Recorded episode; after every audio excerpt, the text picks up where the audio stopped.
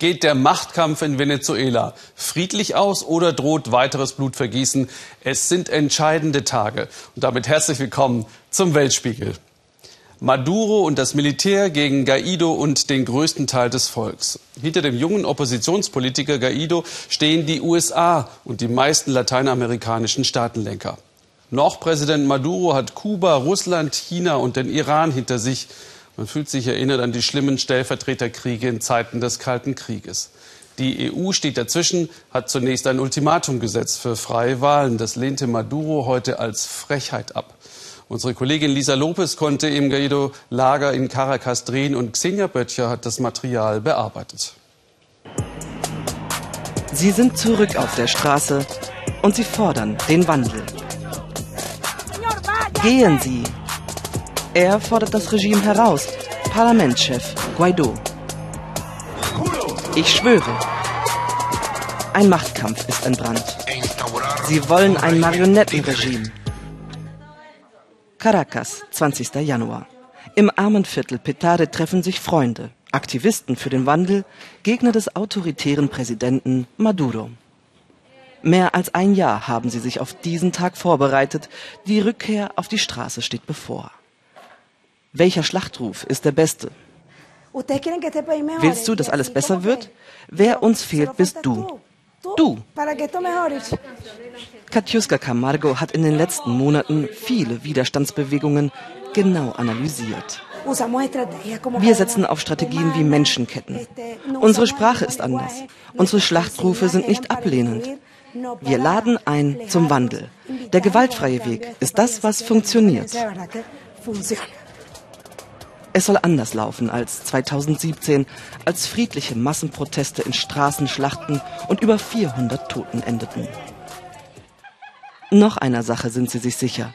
Für den Wandel braucht es diesmal mehr als einen Oppositionsführer. Der Umbruch muss aus einer Bürgerbewegung kommen. Mit Juan Guaido als Parlamentspräsidenten ist die Hoffnung nach oben geschossen. Aber genau da muss man vorsichtig sein. Anfang des Monats. Der charismatische, aber noch weitgehend unbekannte Politiker Juan Guaido wird zum neuen Parlamentschef gewählt. Der 35-Jährige hat das Talent zu einen, heißt es. Maduro aber erkennt er als Präsidenten nicht an. Denn der hatte das Parlament entmachtet, Oppositionsführer ausgeschaltet, die Hälfte der Bürger boykottierte die Wahl. 23. Januar. Die Demonstration beginnt. Katjuska schwört jeden Demonstranten ein. Bleib ruhig. Heute ist ein Tag des Friedens, gegen die Gewalt. Ich zähle auf euch. Petare ist eigentlich eine traditionelle Hochburg der Maduro-Anhänger. Doch mehr und mehr Menschen strömen aus ihren Häusern auf die Straße. Selbst Katjuska ist überrascht. Wenn das in Petare los ist, was geht dann erst in den anderen Vierteln ab? Auch ehemalige Anhänger der Sozialisten wenden sich offen gegen Maduro. Ich war Chavist. Jeden Tag bitte ich Gott um Vergebung für das Übel, das ich angerichtet habe. Hier ist Venezuela, bereit für einen neuen Präsidenten. Katjuska will jeden Einzelnen gewinnen. Erst recht das Militär. Nur mit ihnen kann die friedliche Revolution gelingen. Männer, ihr seid entscheidend, um unsere verfassungsrechtliche Ordnung wiederherzustellen. Du fehlst uns. Und du. Und du. Hier und heute wird etwas passieren. Und es passiert tatsächlich. Juan Guaido tritt auf die Bühne. Venezuela habe keinen Präsidenten mehr. Laut Verfassung müsse dann der Parlamentschef die Führung übernehmen. Unter dem Jubel Tausender erklärt sich Guaido zum Übergangspräsidenten. Ich schwöre, die Kompetenzen der Exekutive zu übernehmen. Als Präsident von Venezuela.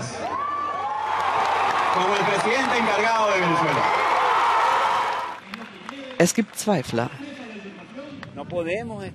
Wir können doch jetzt nicht von einer Art König Midas träumen, der alles in Gold verwandelt. Es gibt wütende Maduro-Anhänger. Wenn ich mein Leben für das Vaterland und die Revolution geben muss, ich werde es tun. Und Euphorie bei Katjuska und ihren Freunden. Auch Guaido weiß, er muss all die für sich gewinnen, die bislang von der Regierung profitierten.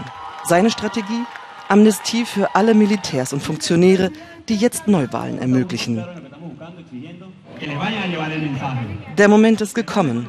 Ihr entscheidet. Es ist die Zeit, sich auf die Seite der Verfassung zu stellen. Die Politik kämpft auf die eine Weise und Katiuska Camargo auf ihre. Du fehlst uns, bleibt ihre Botschaft auch heute an jeden Einzelnen. Was erhofft ihr euch für unser Land? Was glaubt ihr? Welches Talent könnt ihr einbringen? Schließlich brauche der Wandel seine Bürger und nicht allein einen Hoffnungsträger. Hunderttausende sind aus Venezuela schon geflohen, meist in die Nachbarländer. Etwas weiter nördlich verfolgt Präsident Trump das Ziel, die USA regelrecht abzuschotten mit einer Mauer. Über 3000 Kilometer ist die Grenze zwischen den USA und Mexiko lang. Um sein Wahlversprechen einzulösen, nahm Trump sogar in Kauf, dass Regierungsbehörden nicht mehr arbeitsfähig waren. Davon rückte er jetzt ab, aber nur für drei Wochen. Was denken eigentlich Amerikaner direkt an der Grenze, wo übrigens mehr Spanisch als Englisch gesprochen wird? Claudia Buckenmeier bekam es im Tal des Rio Grande gleich zu hören. Eigentlich finden Sam Whale und Sohn Robert vieles, was Trump macht, gar nicht so schlecht. Nur, dass er hier, wo der Rio Grande die Grenze zu Mexiko bildet, immer noch unbedingt eine Mauer bauen will, davon halten die beiden Texaner gar nichts. An manchen Stellen kann eine Mauer nützlich sein. Aber schauen Sie da drüben das Flussufer, wenn das mal keine Mauer ist. Wir brauchen keine Politiker aus Washington, die uns sagen, wie man an der Grenze überlebt. Wir machen das jeden Tag. Die beiden sind hier nicht irgendwer. Sie sind die Besitzer dieser Brücke nach Mexiko. Die Familie hat sie vor mehr als 50 Jahren gebaut. Ein lukratives Geschäft, denn jeder, der sie nutzt, muss ihnen Mautgebühren zahlen. Grenzkontrollen finden die Wales wichtig, aber sie wollen keine komplette Abschottung von Mexiko. Die beiden Länder können nicht ohne einander leben. Sie sind zu sehr miteinander verbunden. Der Verkehr, Kinder, die auf der anderen Seite in die Schule gehen, es ist eine Gemeinschaft. Auch an diesem Grenzübergang können Menschen Asyl beantragen. Davon gehe doch keine Gefahr aus, sagen die Wales. Hier sei definitiv kein Krisengebiet, wie es der US-Präsident im fernen Washington immer wieder darstelle. Die katholische Schwester Norma Pimentel sieht das genauso. Sie hat eine Art Auffangzentrum geschaffen. Hier kümmert sie sich um die, die aus den Grenzgefängnissen entlassen wurden. Alle, die Verwandte in den USA haben, kommen für die Dauer des Asylverfahrens wieder frei. Freiwillige Helfer organisieren Bustickets, versorgen die Menschen mit einer Dusche, Kleidung und Essen. Schwester Norma fragt die Schutzsuchenden nach ihren Geschichten. Diese Frau stammt aus Honduras. Wegen der Unruhen in ihrer Heimat ist sie mit ihren zwei Kindern geflohen. Ihr Mann lebt bereits in Texas. Fast einen Monat lang war sie unterwegs. Wie kann man es nicht in Ordnung finden, sich um so ein Kind zu kümmern, ihnen die Wärme und die Fürsorge zu geben, die jeder Mensch braucht und verdient, und ihnen etwas Sicherheit zu bieten, damit sie herausfinden können, ob sie einen Anspruch auf Asyl haben. Jeden Tag versorgen sie hier an die 300 Menschen. Und fast alle brauchen neue Schnürsenkel und Gürtel, denn die wurden ihnen im Übergangslager an der Grenze abgenommen. Seit 2014 betreibt Schwester Norma das Auffangzentrum, also auch schon unter Obama. Aber seit Trump werde ihre Hilfe noch viel mehr gebraucht. Er hat diese Idee entwickelt, dass Einwanderer eine Gefahr für die Gesellschaft sind, bei uns einfallen. Und wir müssen eine Mauer bauen, um uns vor den Verbrechen zu schützen. Er hat sich selbst in diese Lage hineinmanövriert. Jetzt muss er eine Krise heraufbeschwören, damit er einen Grund für seine Mauerpläne hat. Bei dem Ort Mission ist ein Stück Mauer bereits beschlossen. Auf dem Deich soll der Bau im Februar beginnen. Dabei ist das ganze Land hier in Privatbesitz. Ein Erholungsgebiet mit Blick auf Mexiko. Dieser Streifen gehört Familie Cavazos. Sie verpachten das Land. Davon lebt Alfredo, der seit einer Operation im Rollstuhl sitzt. Er, seine Schwester und ein Cousin wissen nicht, ob die 30 Pächter noch zu ihren Wochenendhäusern dürfen, wenn die Mauer erst einmal gebaut ist. Wir brauchen keine Mauer, nirgends, aber vor allem nicht hier. Die Grenzbeamten haben viele Bewegungsmelder angebracht. Jeder, der auf mein Grundstück kommt, hat sofort die Polizei im Nacken. Schwer bewaffnete Grenzpatrouillen. Auch Familie Cavazos selbst muss sich ständig ausweisen. Vietnam-Veteran Ray, der früher beim Zoll gearbeitet hat, findet, es gebe ausreichend Kontrollen. Das Problem liegt doch in den USA selbst. Die Nachfrage nach illegalen Drogen und illegalen Arbeitskräften, das muss weniger werden. Ein Gerichtsbescheid zwingt die Familie, den Grenzsoldaten jederzeit Zutritt zu gewähren. Jetzt läuft ein Verfahren, das den Verkauf erzwingen soll. Wie ihn geht es auch anderen kleinen Landbesitzern. Ich bin nicht optimistisch. Ich glaube, sie werden einfach kommen und tun, was sie wollen. Das tut weh. Bei Brückenbesitzer Sam Whale steigt gerade die Hoffnung ein wenig. Er ist erleichtert, dass der Regierungsstillstand erst einmal beendet ist. Die Rückkehr zur Vernunft und vielleicht die Abkehr von der Mauer? Eine Mauer kann niemanden festnehmen. Das können nur Menschen. Also gebt ihnen bessere Überwachungsmöglichkeiten, dann läuft das schon. Die Mauer zwischen Texas und Mexiko erscheint ihnen wie eine Shownummer aus Washington. Sie hat mit dem echten Leben hier nichts zu tun. Für sie ist die Grenze nichts Schlechtes.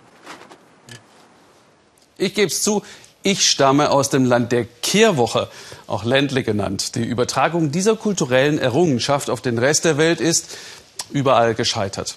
Überall? Nein, ein kleines afrikanisches Land hat es auch verordnet. Sabine Boland aus Ruanda. Kaum ein Stäubchen, adrett und blitzsauber sind die Straßen und außerdem in Ruandas Hauptstadt Kigali ist selten so richtig viel Verkehr. Aber einmal im Monat sind die Straßen sogar komplett leer. Wie kommt das? Der letzte Samstag im Monat. Kurz vor 8 Uhr morgens huschen noch ein paar Menschen über die Straßen. Die Geschäfte sind verrammelt. Nach 8 Uhr geht nichts mehr, sonst droht ein Knöllchen. Denn heute ist Umuganda, Frei übersetzt heißt das gemeinschaftlicher Kehrtag. Staatlich verordnet für alle Ruander im ganzen Land. Alt und jung schippen, hacken und säubern, was die ohnehin schon recht propere Umgebung noch so hergibt. In diesem Viertel geht's heute den vielen Mückennestern im hohen Gras an den Kragen. Eine Maßnahme gegen Malaria. Umuganda ist ein Teil von Ruandas Vision 2050. Ich wünsche mir, dass unser Land als Paradies bekannt wird. Klingt nach Regierungssprech, aber gute Stimmung ist tatsächlich bei allen Umuganda-Teilnehmern spürbar. Okay, also die Variante mit Singen und Tanzen und dabei arbeiten, das kriege ich noch nicht so richtig hin. Umuganda gibt es in Ruanda schon seit der Kolonialzeit. Richtig ernst genommen wird das kollektive Schuften aber erst seit Präsident Kagame nach dem blutigen Völkermord 1994 an die Macht kam.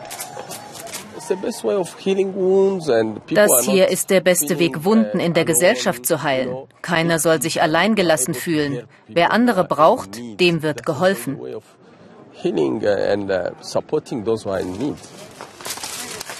Manche arbeiten, manche, so habe ich den Eindruck, kommen auch einfach nur, um ein Schwätzchen zu halten. Einmal im Monat, ist das nicht ein bisschen übertrieben? Unser Ziel ist es, eine saubere Stadt zu haben. Wir lassen uns ungern von außen belehren. Wir tun das für uns, für niemanden sonst. Nach zwei Stunden Ackern, Schuften und Klönen treffen sich alle Anwohner, um ihre Anliegen zu besprechen. Die Stimmung ist fröhlich. Wir helfen einander, sagt mir eine Frau. Das sei doch schließlich alles, was es auf der Welt brauche. Kinderschuhe am Kirchenzaun. Ein stummer, aber deutlicher Protest gegen sexuellen Missbrauch in der katholischen Kirche, nun auch in Polen. Was an die Öffentlichkeit gerät, erschüttert die Menschen in unserem Nachbarland, denn sie sind mit der Kirche eng verwoben.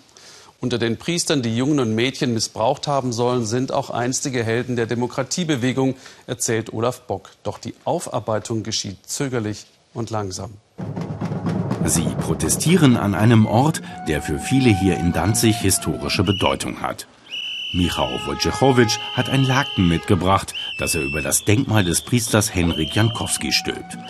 Knapp 50 Menschen sind gekommen, ein Denkmal der Schande nennen sie es. Ein sexuelles Raubtier hat ein Denkmal bekommen. Er hat kleine Kinder missbraucht, Jugendliche und Minderjährige. Das Denkmal muss weg, sagt er. Dieses Denkmal steht für das Böse. Es muss aus der Öffentlichkeit entfernt werden. Das Böse und was es verkörpert, muss weg. Ganz einfach. So einfach ist das aber nicht, denn Henrik Jankowski ist eine Galionsfigur der Solidarność-Bewegung.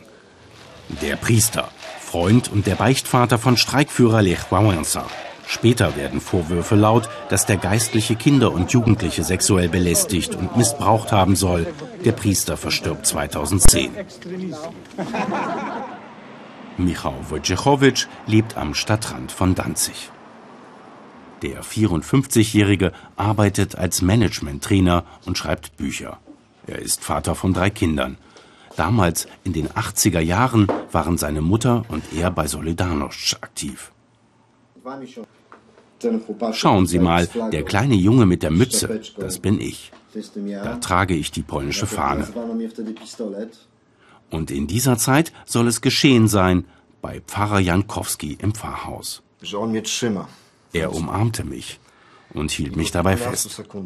Nach einigen Sekunden spürte ich seine Erektion. Ich war wie gelähmt. Dann wanderte seine Hand runter auf meine Pobacken. Und dann versuchte er, einen Kuss zu erzwingen und drehte dazu mein Gesicht, so etwa.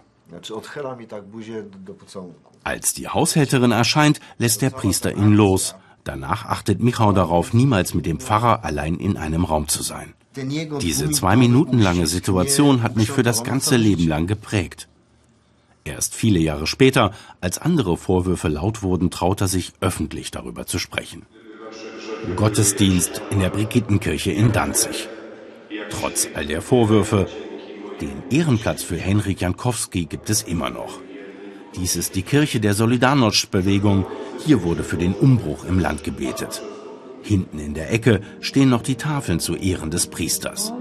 Erst als sich die Vorwürfe gegen ihn mehrten, wurde er im Jahr 2004 seines Amtes enthoben. Zu einem Gerichtsverfahren kam es allerdings nie. Der Priester der Kirche unterstützt eine genaue Untersuchung, wehrt sich aber gegen angebliche Vorverurteilungen. Jankowskis Türen standen immer offen, er war selten allein. Er arbeitete 20 Stunden am Tag, denn er war auch sehr fleißig. Das alles sieht nach einer reinen Erfindung aus. Eine Gruppe Menschen stiftet Unruhe. Unruhe bringt es allemal, wenn Opferorganisationen mit dem Finger auf Täter zeigen. Mehr als 380 Missbrauchsopfer und 92 Täter sind in der katholischen Kirche Polens aktenkundig. Michał Wojciechowicz fordert gemeinsam mit Oppositionspolitikern in Warschau einen Untersuchungsausschuss. Die Landkarte Polens ist mit Fällen geradezu übersät. Der Anfang ist jetzt gemacht. Ich bin davon überzeugt, dass Hunderte oder Tausende Menschen, die missbraucht wurden, nun aus der Deckung kommen und auch ihre Geschichten erzählen. Polen ist zu 90 Prozent katholisch. Staat und Kirche sind sich nah. Bisher hat die polnische Kirche noch keinen offiziellen Bericht zu den Missbrauchsfällen vorgelegt. Man muss ja alle Archive seit 1990 durchgehen bis heute. Man muss dabei jeden einzelnen Fall aus den Dokumenten untersuchen. Das ist eine normale Prozedur. Für solch einen Bericht hat man in Deutschland auch über Jahre die Daten gesammelt. Es ist kein Spiel auf Zeit, um es hinauszuzögern. Absolut nicht. Doch viele Opfer wollen jetzt gehört werden und sprechen. Im neuen Zentrum Fürchtet euch nicht in Warschau haben sie einen Raum dafür. Auf Initiative des Opferverbands können sich Betroffene dort mit anderen Opfern austauschen, sich von Psychologen und Juristen beraten lassen. Auch Michał Wojciechowicz erzählt von seinem eigenen Missbrauchserlebnis in der Jugend. Ich will eine echt christliche Kirche in Polen, nicht so eine, die den Schein wahrt und Beweise fordert. Nicht eine Kirche, die aufwiegelt und die Opfer beschimpft. Ich will, dass sich die Kirche endlich mal empathisch und barmherzig zeigt. Sein Projekt wird die Amtskirche wohl noch weiter unter Druck setzen. Dokumentarfilmer Tomasz Sekielski. Er arbeitet seit mehr als einem Jahr an einem Film über Missbrauch. Hier interviewt er einen Priester, der einen Amtskollegen trotz Verbot weiter predigen lässt in seiner Gemeinde. Und das, obwohl dieser Kinder nicht mehr zu nahe kommen darf, laut Anordnung seines Bischofs. Warum darf dieser Mann bei Ihnen predigen? Das war eine Veranstaltung in meiner privaten Kapelle. Die Gäste sind alles Freunde. Der Priester redet sich raus. Ähnliches hat Sekielski bei seiner Arbeit häufig erlebt. Die Täter in den eigenen Reihen bleiben geschützt. Die Priester werden so erzogen, dass man außerhalb der Kirche über die Kirche schweigt. Über böse Sachen schweigt man. Heute deckst du mich, morgen ich dich. So ist das bei ihnen. Deshalb werden diese Priester weiterversetzt in einen anderen Pfarrbezirk. Ich zeige in meinem Film auch Priester, die so durch ganz Polen gereist sind, obwohl sich auch dort Dinge ereigneten, wo der Priester sein Amt hätte verlieren müssen. In Danzig ist das Denkmal des Priesters Jankowski wieder unverhüllt. Michał Wojciechowicz will jetzt einmal im Monat zum Protest aufrufen. Die Statue muss weg. Und wenn die Stadt das Denkmal nicht entfernt? Ich reiße es einfach ab und das war's. Das Denkmal wird hier nicht bleiben und den Menschen Angst machen. Es beleidigt die Danziger und die Opfer. Demnächst tagt in Rom ein Kongress zum Thema Missbrauch. Vom jetzigen Papst Franziskus erhofft er sich mehr Unterstützung als vom polnischen Papst Johannes Paul II. Denn der habe jahrzehntelang weggeschaut und kaum etwas unternommen gegen den sexuellen Missbrauch in der katholischen Kirche. Dass die Kirche die Ergebnisse und Akten nicht transparent macht, das lässt viele in Polen im Glauben an ihre Kirche verzweifeln. Wir vertiefen genau diese Diskussion in unserem Podcast diese Woche auf weltspiegel.de. Absolut hörenswert. Und wir bleiben im Osten. Bei diesen zwei Präsidenten, Lukaschenko und Putin. Russland und Belarus, für viele immer noch Weißrussland, sind eigentlich dicke so. Ohne Russlands wirtschaftliche Hilfe könnte sich der autoritär regierende Lukaschenko wohl kaum an der Macht halten. Im Gegenzug ist Belarus treuer Verbündeter. Dennoch betont Lukaschenko stets Eigenständigkeit und flirtet immer mal mit der EU. Jetzt reicht's den Russen, sie treten ihm den Geldhahn zu. Das führt zu vielerlei Spekulationen, ob Putin nach der Krim etwa noch mehr russische Erde einsammeln will. Und in Belarus erwacht der Nationalstolz. Ina Ruck aus Minsk über die Beziehungskrise. Sie treffen sich montags in einer Kneipe in der Minsker Altstadt. Wer einen guten Platz will, kommt schon eine Stunde vorher. Voll wird es immer. Heute gibt's zum Auftakt ein Lied von den Beatles, frisch übersetzt ins Belarussische.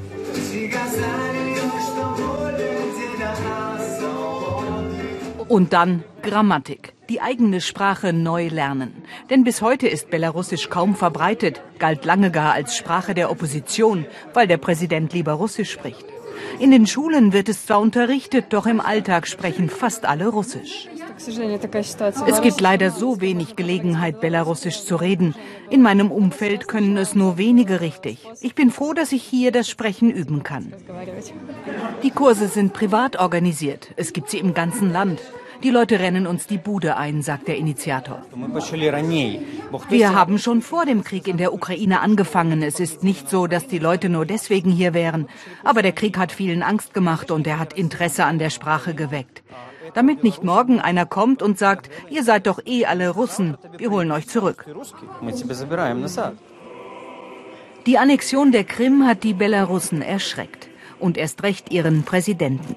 Alexander Lukaschenko, treuer Freund Russlands, betont in letzter Zeit auffällig deutlich die Souveränität seines Staates, selbst an Weihnachten. Allen, die uns Schlechtes wollen, sei gesagt, dass wir nie wieder unter der Knute stehen werden. Wir sind ein stolzes, unabhängiges, tolerantes und sehr gutmütiges Volk. Dass Moskau sich nun auch Belarus einverleiben wolle, das ist das neueste Schreckgespenst in Minsk. Schon seit Jahren gibt es einen Vertrag beider Länder für einen gemeinsamen Staat. Bloß war es bislang nicht weit her damit. Doch es gibt Anzeichen, sagt der Politologe Valer Kabalevich, dass Moskau die Vereinigung jetzt vorantreibt.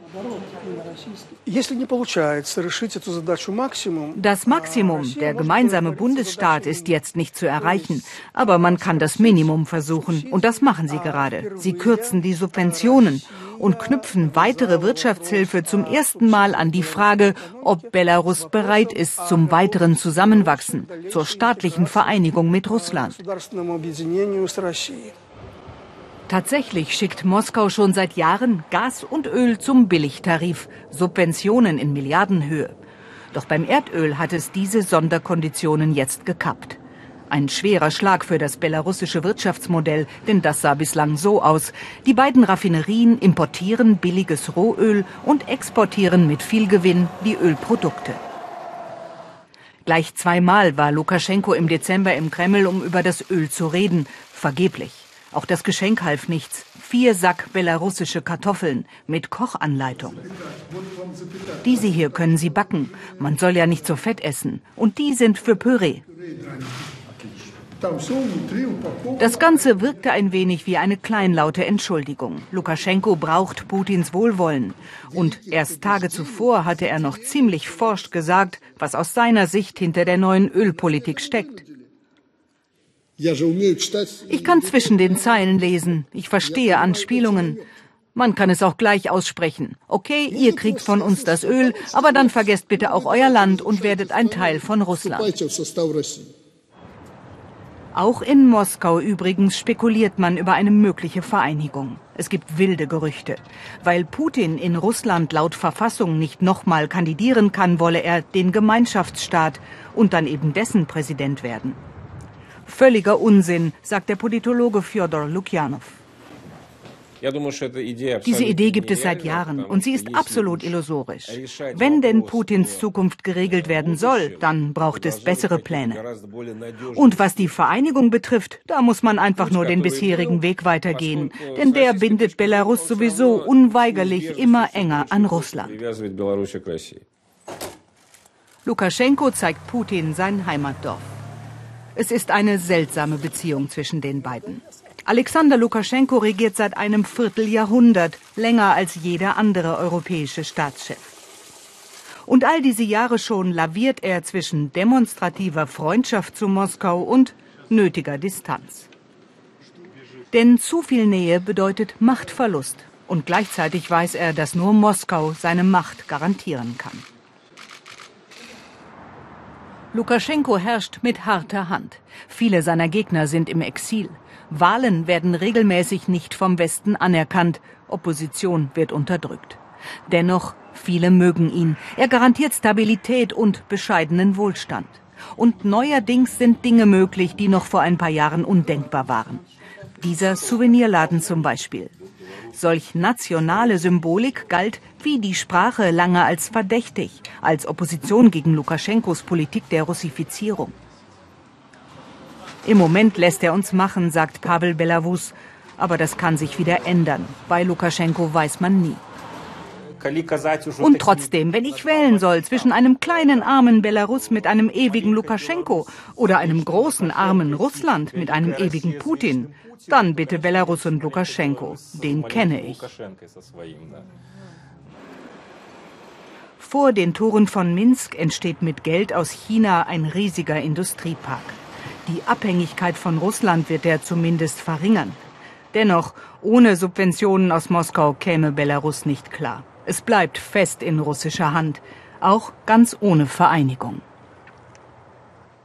Wintersport ist ein Milliardengeschäft, jedenfalls bei uns im Westen.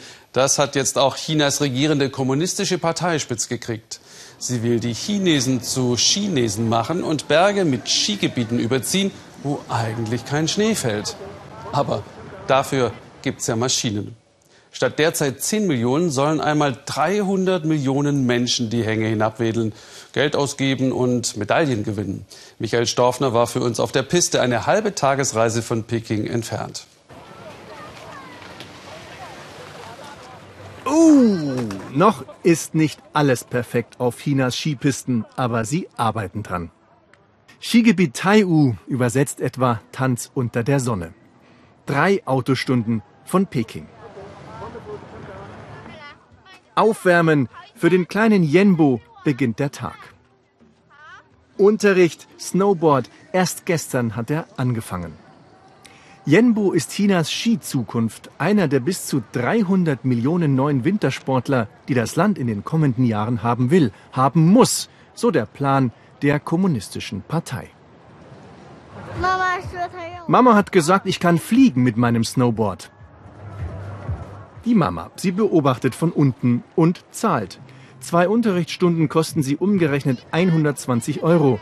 Die Mittelstandsfamilie will es sich leisten und kann es sich auch leisten. Wenn mein Sohn hier zur Skischule geht, kann er damit soziale Kontakte bekommen. Außerdem ist es cool zu snowboarden und gut für die Gesundheit.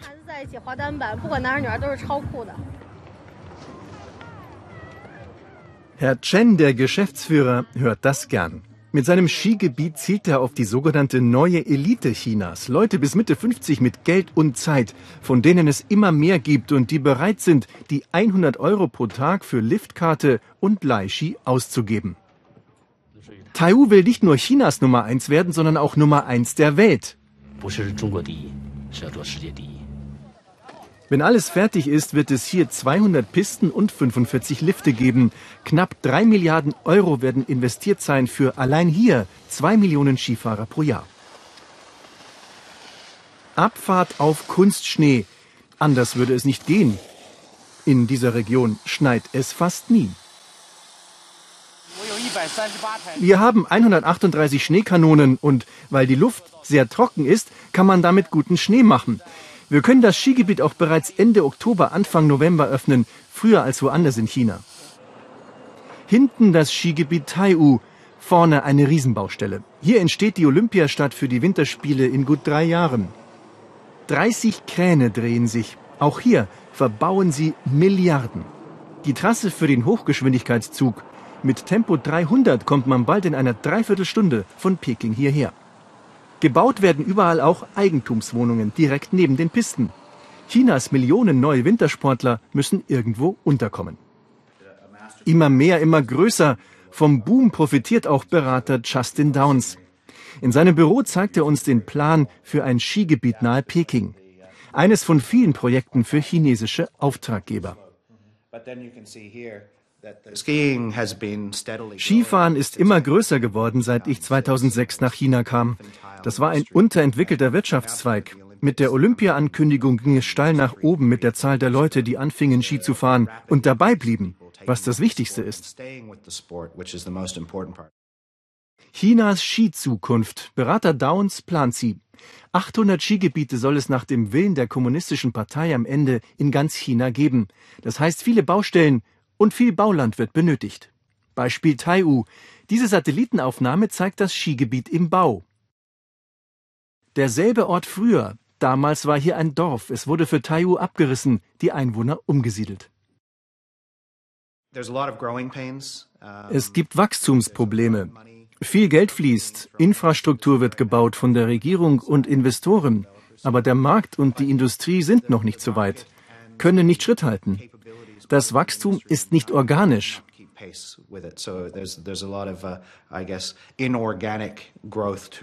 Staats- und Parteichef Xi Jinping inspiziert im vergangenen Jahr die Skigebiete. China soll eine große Wintersportnation werden, so sein Ziel. Und bei Olympia 2022 in China müssen dann mehr Medaillen her als nur neun Stück, wie beim letzten Mal im koreanischen Pyeongchang. Wir sind auf diesem Gebiet nicht sehr weit. Jetzt, wo wir die Chance haben, die Winterspiele zu organisieren, sollten wir uns wirklich hineinstürzen. Es wird an euch junger Generation liegen, das zu schaffen. Frühstück für einen langen Tag auf Schieren. Ei, Reissuppe, Gemüse.